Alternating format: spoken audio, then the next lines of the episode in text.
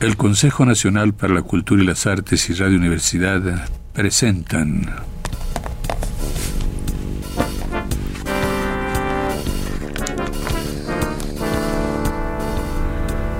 La llave del tiempo.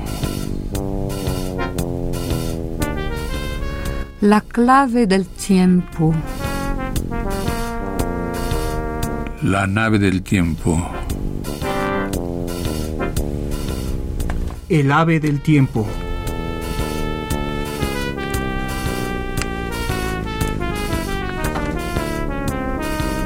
La cabellera de Guy de Maupassant.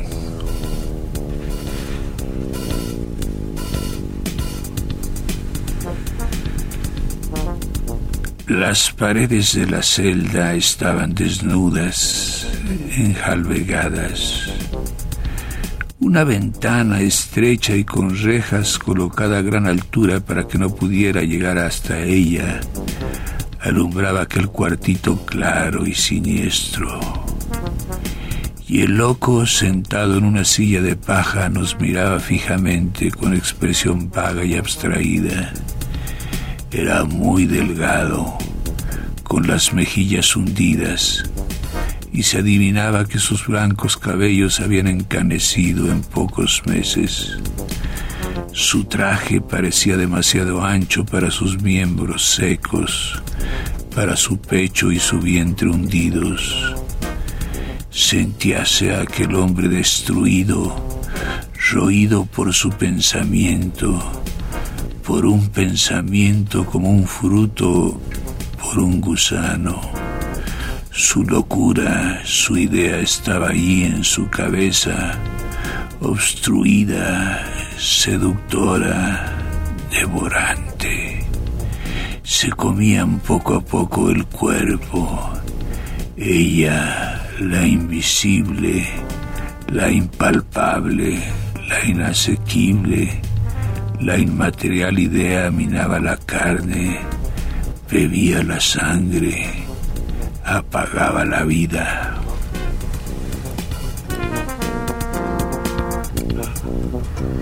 Qué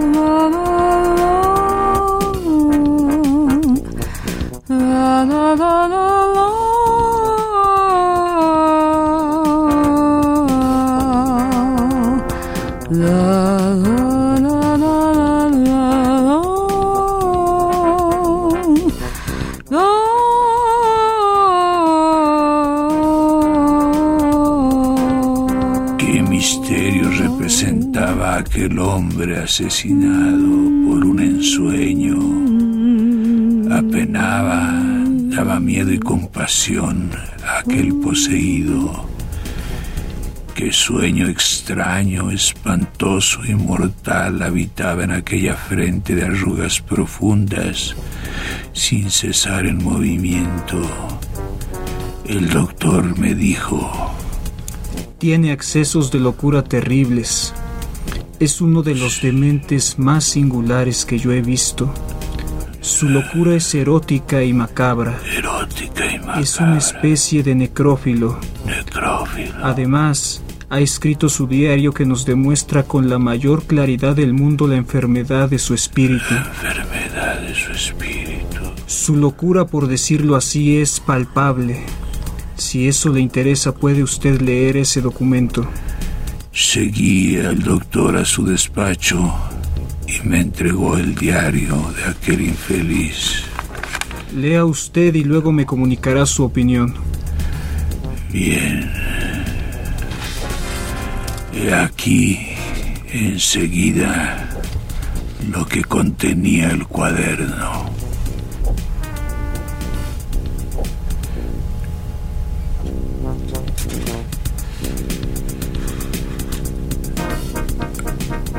Hasta la edad de 32 años he vivido tranquilo, sin amor. La vida me parecía muy sencilla, muy buena y muy fácil. Era rico. Tenía afición a tantas cosas que no podía experimentar pasión por nada. Es bueno vivir. Todas las mañanas me despertaba feliz para hacer solamente lo que me gustase y me acostaba satisfecho, con la esperanza tranquila del día siguiente y de un porvenir sin preocupaciones. Había tenido algunas queridas sin que jamás sintiera mi corazón enloquecido por el deseo o mi alma marchita después de la posesión. Es muy apacible vivir así. Es mejor amar, pero amar es terrible. Los que aman como todo el mundo deben experimentar una ardiente felicidad, acaso menor que la mía, pues el amor ha venido a sorprenderme de una manera increíble.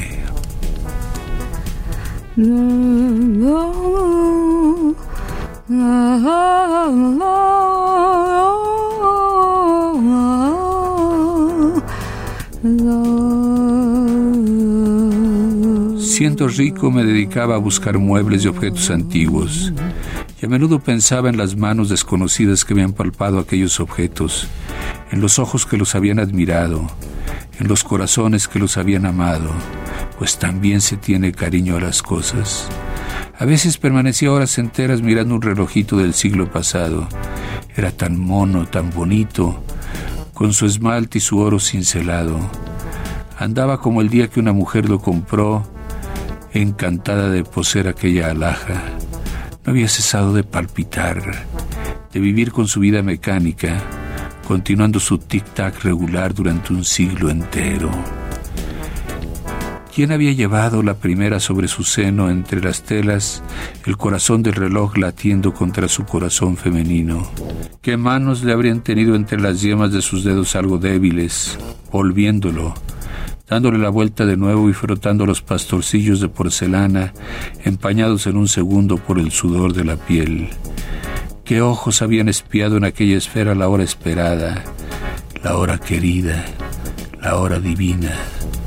¿Cuánto hubiera deseado conocerla, ver a la mujer que había elegido aquel objeto exquisito y raro? Ha muerto.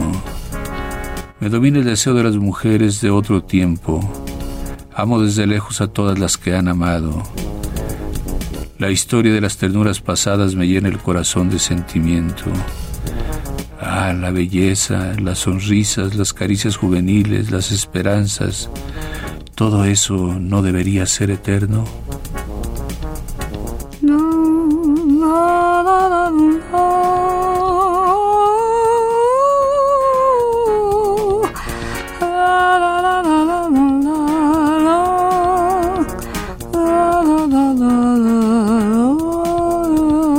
He llorado durante noches enteras por las pobres mujeres de antes, tan hermosas, tan tiernas, tan dulces, cuyos brazos se han abierto para acariciar y que han muerto. El beso es inmortal, va de labio en labio, de siglo en siglo, de época en época. Los hombres lo recogen, lo devuelven y mueren. El pasado me atrae, el presente me asusta, porque el porvenir es la muerte. Siento todo lo que se ha hecho, lloro por todos los que han sentido. Quisiera detener el tiempo, detener las horas, pero corren, corren, pasan. Me quitan de segundo en segundo un poco de mi ser para la nada de mañana y no reviviré nunca. Adiós mujeres de ayer, las amo, pero no merecen compasión. Encontré a la que esperaba y por ella he disfrutado placeres increíbles.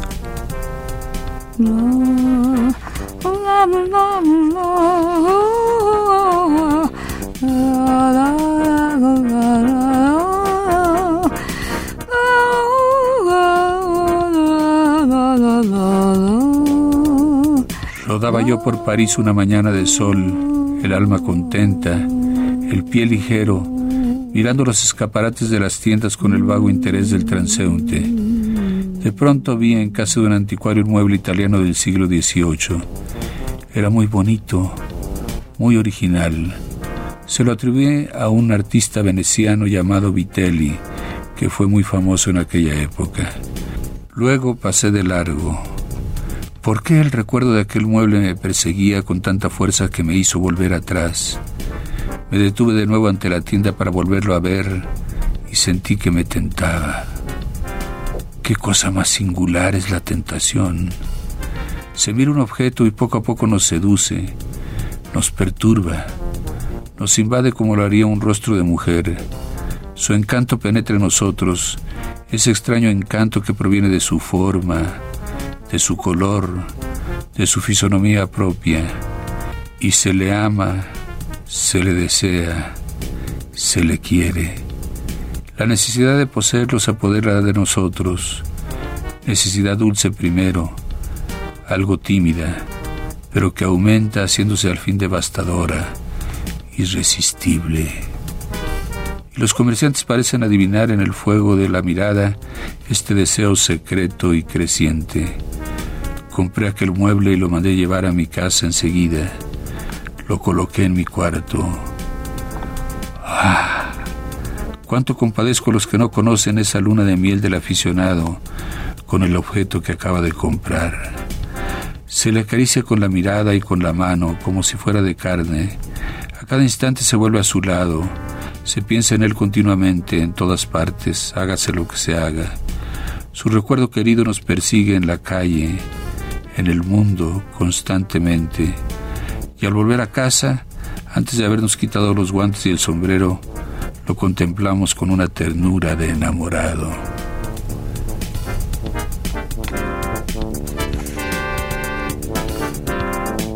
Verdaderamente durante unos días adoré aquel mueble. Abría a cada instante sus puertecitas y sus cajones. Lo manejaba con arrobamiento, saboreando todos los placeres íntimos de la posesión. Una noche comprendí, tentando el grueso de un tablero, que debía de haber ahí un escondite. El corazón me latió con violencia y pasé algunas horas buscando el secreto sin poder descubrirlo. Lo conseguí el día siguiente introduciendo una hoja de metal en una hendidura de la madera. Se descorrió una tablita y descubrí, extendida sobre un fondo de terciopelo negro, una hermosa cabellera de mujer.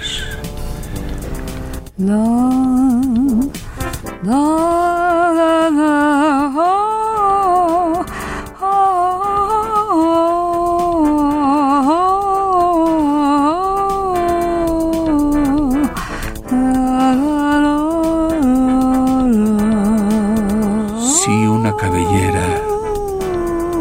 una enorme trenza de cabellos rubios, casi rojos, que estaban cortados al rape y atados con un cordoncito de oro.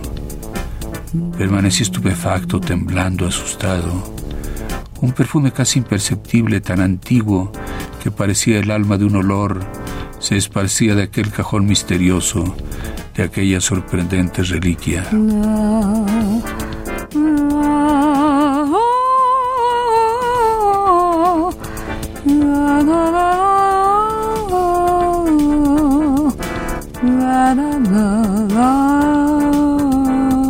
Con suavidad, casi religiosamente, la saqué de su escondite.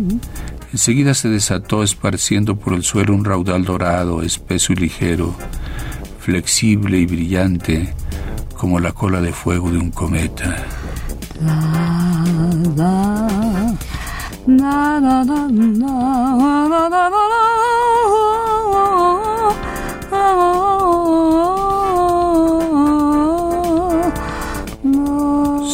De mí una emoción extraña. ¿Qué significaba aquello? ¿Cuándo? ¿Cómo? ¿Por qué aquellos cabellos habían sido encerrados en aquel mueble? ¿Qué aventura? ¿Qué drama ocultaba ese recuerdo? ¿Quién los había cortado? ¿Un amante en día de despedida? ¿Un marido en día de venganza? ¿O bien la misma que los había llevado sobre la frente un día de desesperación? Habría sido al momento de entrar en el claustro cuando habían arrojado ahí esa fortuna de amor, como dejando una prenda al mundo de los vivos. Sería al meter en la tumba a la joven y hermosa muerta, cuando el hombre que la adoraba guardó aquel adorno de su cabeza, la única cosa que de ella podía conservar, la única parte de su cuerpo que no se habría de pudrir, la única que podía amar, acariciar y besar en los momentos de desesperación y de dolor.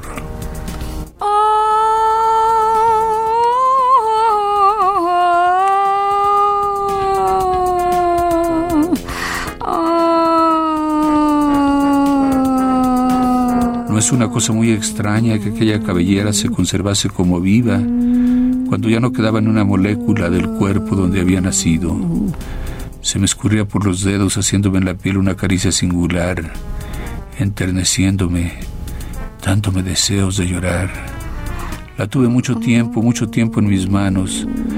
Luego me pareció que me agitaba, como si algo del alma hubiera permanecido oculto en ella y dejándola sobre el terciopelo descolorido por el tiempo, cerré el cajón y el mueble y me marché a la calle para reflexionar.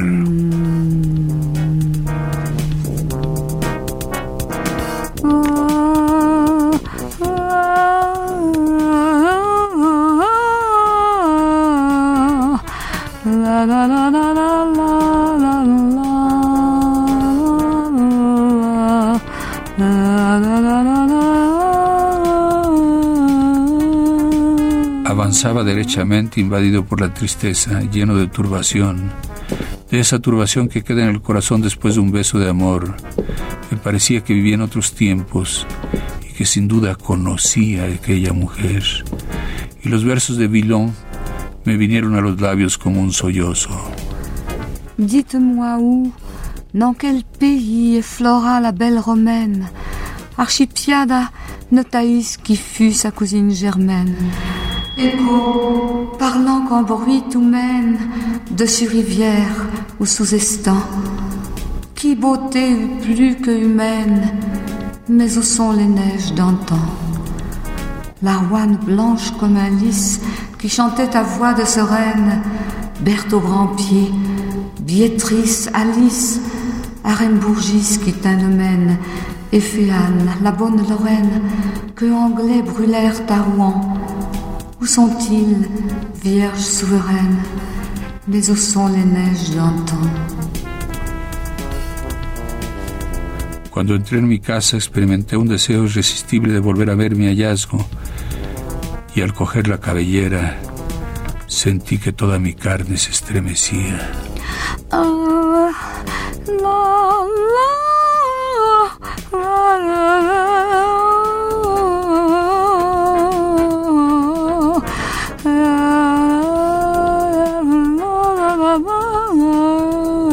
Varios días viví como de costumbre, aun cuando la preocupación de la cabellera no me abandonaba. Al volver tenía que verla, que tocarla. Daba vuelta la llave del armario con ese estremecimiento con que se abre la puerta que nos separa de la mujer amada, pues tenía en las manos y en el corazón una necesidad confusa, singular, continua y sensual de hundir los dedos en aquel arroyo encantador de cabellos muertos.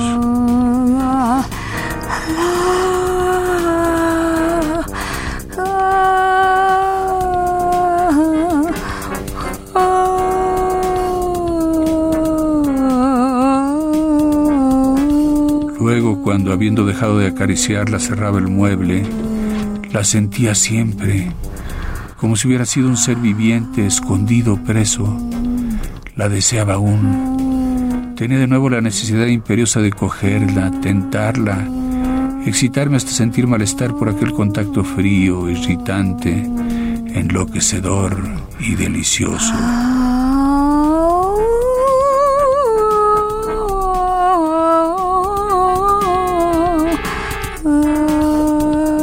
Vivía así un mes o dos, no lo sé, me obsesionaba, me perseguía. Era feliz y padecía como en un ansia de amor, como después de las confidencias que preceden a la posesión. Me encerraba solo con ella para sentirla sobre mi piel, para hundir mis labios, para besarla, para morderla. Cubría con ella mi rostro como si quisiera beberla, sumergiendo en ella mis ojos, como en una onda dorada para verlo todo rubio a su través. La amaba, sí, la amaba. No podía vivir sin ella, ni pasarme una hora sin verla.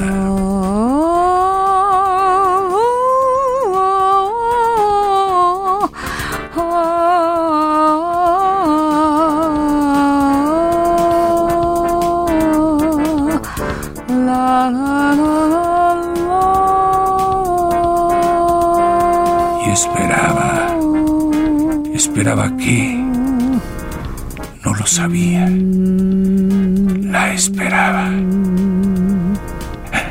Una noche me desperté bruscamente con la idea de que no estaba solo en mi cuarto. Sin embargo, lo estaba. Pero no pude volver a dormirme y agitado por un febril insomnio, me levanté para tocar la cabellera. Me pareció más suave que de costumbre, más animada. Vuelven los muertos. Los besos con que la calentaba me hacían desfallecer de felicidad. Y llevándola a mi cuarto me acosté estrechándola contra mis labios como a una querida a quien se va a poseer.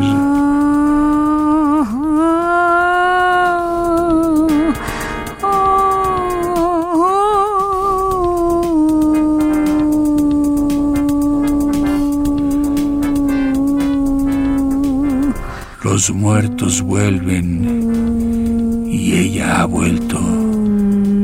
Sí, la he visto. La he tenido entre mis brazos. La he poseído conforme era en vida. Alta, rubia, el pecho frío, las caderas en forma de lira. Y he recorrido con mis caricias aquella línea ondulada y divina que va desde la garganta a los pies, siguiendo todas las curvas de la carne.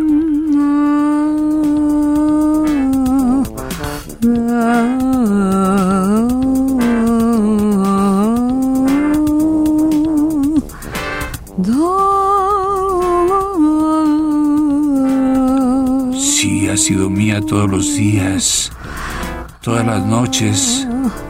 Ha vuelto la muerta la bella muerta, la adorable, la misteriosa, la desconocida, todas las noches.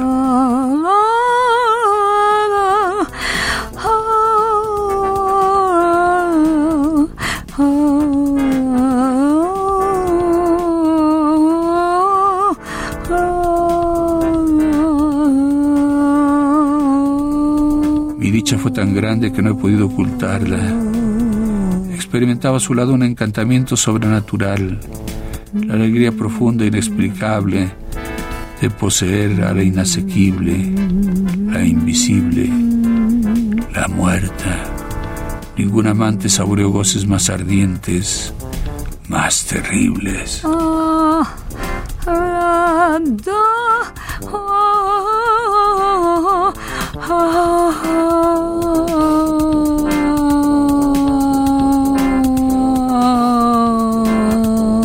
He sabido ocultar mi felicidad. La amaba tanto que no quise dejarla nunca. La he llevado conmigo siempre. La he paseado por la ciudad como a mi mujer. Y la he conducido al teatro, a palcos ocultos como a mi querida. Pero la han visto. La han adivinado. Me la han quitado. Me han metido en una cárcel como un malhechor. Oh, miseria. Me la han robado.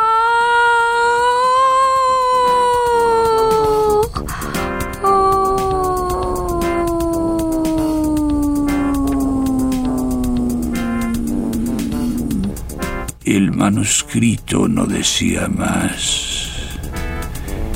Y de pronto, al dirigir hacia el doctor mis ojos asustados, grito espantoso, un alarido de furor impotente y de deseo exasperado se esparció por el asilo. Escuche usted. Hay que dar una ducha cinco veces al día a ese loco obcecado. ¡Ah! Solo el sargento Bertrand amó como él a los muertos.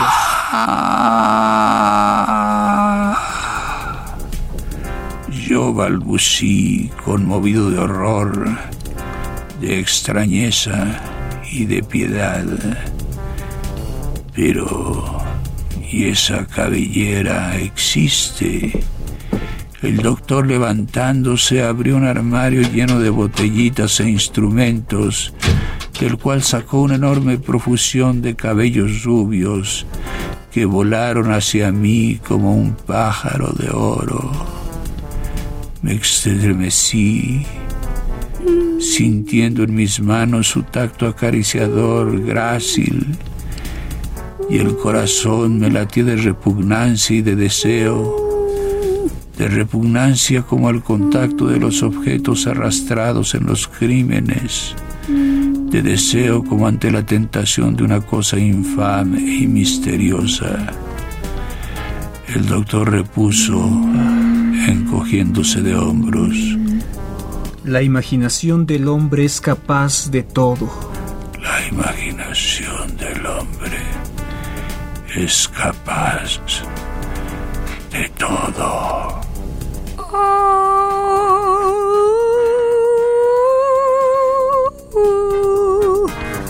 El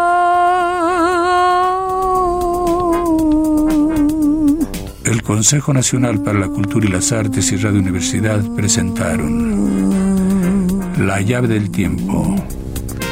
La clave del tiempo. La nave del tiempo. El ave del tiempo.